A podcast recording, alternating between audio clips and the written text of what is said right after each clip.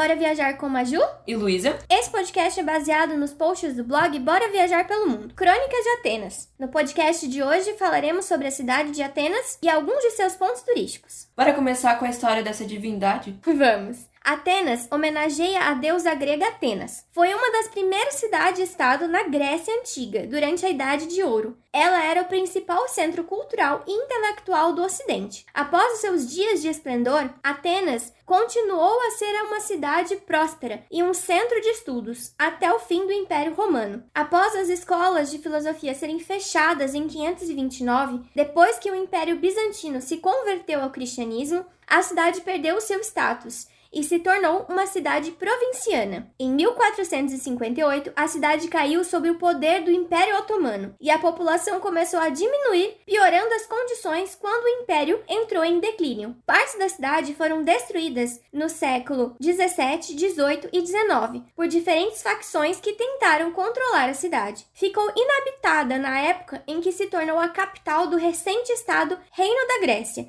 em 1833. Durante as próximas décadas, foi reconstruída e se tornou em uma cidade moderna. Durante a Segunda Guerra Mundial, foi ocupada pelos nazistas, ficando mal nos últimos anos da guerra. Depois desse período, começou a crescer novamente. Glória a Deus. A Grécia entrou para a União Europeia em 1981, trazendo novos investimentos para Atenas, mas, ao mesmo tempo, problemas de congestionamento e poluição do ar. Coisas que enfrentamos eh, nas cidades de hoje em dia, né? Verdade. Atenas pode ser considerada como um centro cultural propagador da estética, da filosofia e da arte para o mundo antigo e foi lar de importantes filósofos como Sócrates. Sábio é aquele que conhece os limites da própria ignorância. Sócrates. Exatamente. Hoje, Atenas é uma cidade global devido à sua localização estratégica e sua importância em finanças, comércio, mídia, entretenimento, artes, comércio internacional, cultura, educação e turismo. Coisa importante para nós todos. Agora, pode me falar sobre alguns pontos turísticos?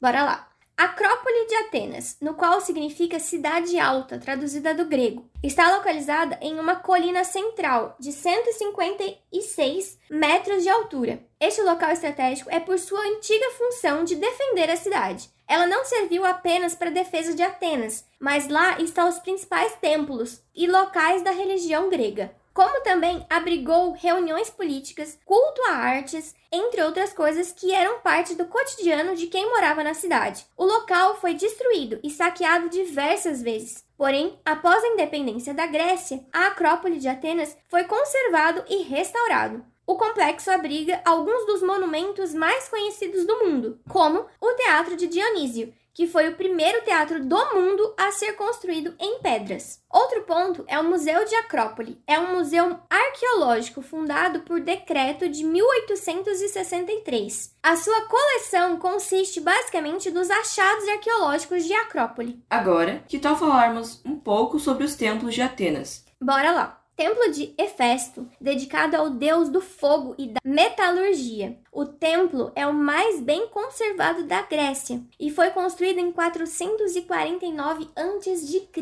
Pense em uma coisa antiga. Verdade. No século XIX, o templo se transformou em uma igreja de São Jorge, tendo várias alterações de layout e nas decorações. Em 1660, durante a dominação otomana, o local estava prestes a ser demolido e reconstruído como uma mesquita, mas um decreto de última hora do sultão parou a operação. Ele também foi utilizado como estábulo pela cavalaria otomana durante a Guerra da Independência grega, como local sagrado no final da guerra para celebrar o novo rei e como um museu temporário enquanto o Museu Nacional estava sendo construído. Outro templo é o Templo de Zeus Olímpico. É uma ruína de um antigo templo dedicado a Zeus está localizado no centro de Atenas. Sua construção iniciou no século 6 a.C. e só foi concluída no reinado de Adriano. Em seu apogeu, foi um dos maiores e mais famosos templos gregos. Dentro do templo havia uma grande estátua de ouro e marfim de Zeus, a qual se tornou uma das maiores estátuas de culto do mundo antigo. O templo caiu em desuso após a cidade ter sido saqueada durante uma invasão bárbara em 267 d.C. e acredita que depois desse evento o templo não foi restaurado.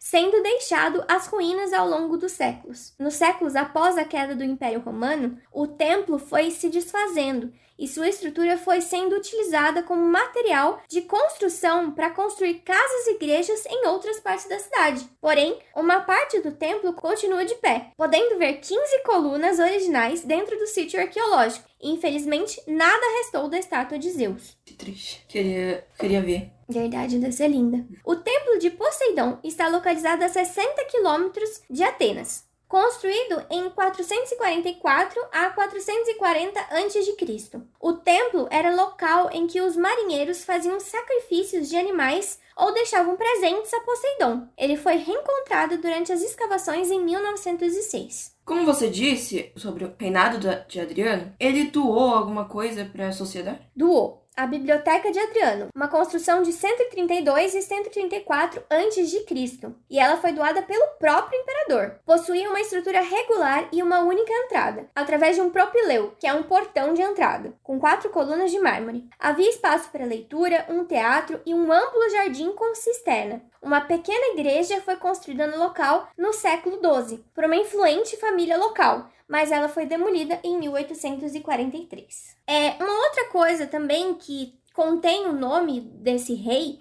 é o Arco de Adriano. É um portão monumental que atravessa uma, uma antiga estrada do centro de Atenas. Ele foi construído para celebrar a chegada do imperador romano Adriano e honrar seus muitos benefícios à cidade. Tem algum estádio em Atenas? Tem, o estádio de Pantenaico. É um estádio de atletismo construído inteiramente em mármore branco do Monte Pentélico, sendo um dos estádios mais antigos do mundo, acredita? Nos tempos antigos, o estádio era utilizado para alojar a parte atlética dos Jogos de Panateneias, em homenagem à deusa grega Atena. Durante o Império Otomano, o local foi deixado a ruínas. Os restos da antiga estrutura foram escavados e restaurados para os Jogos Olímpicos de 1870 e 1875. Ele foi renovado pela segunda vez para os Jogos Olímpicos de 1896. Em Atenas, existe algum bairro muito importante?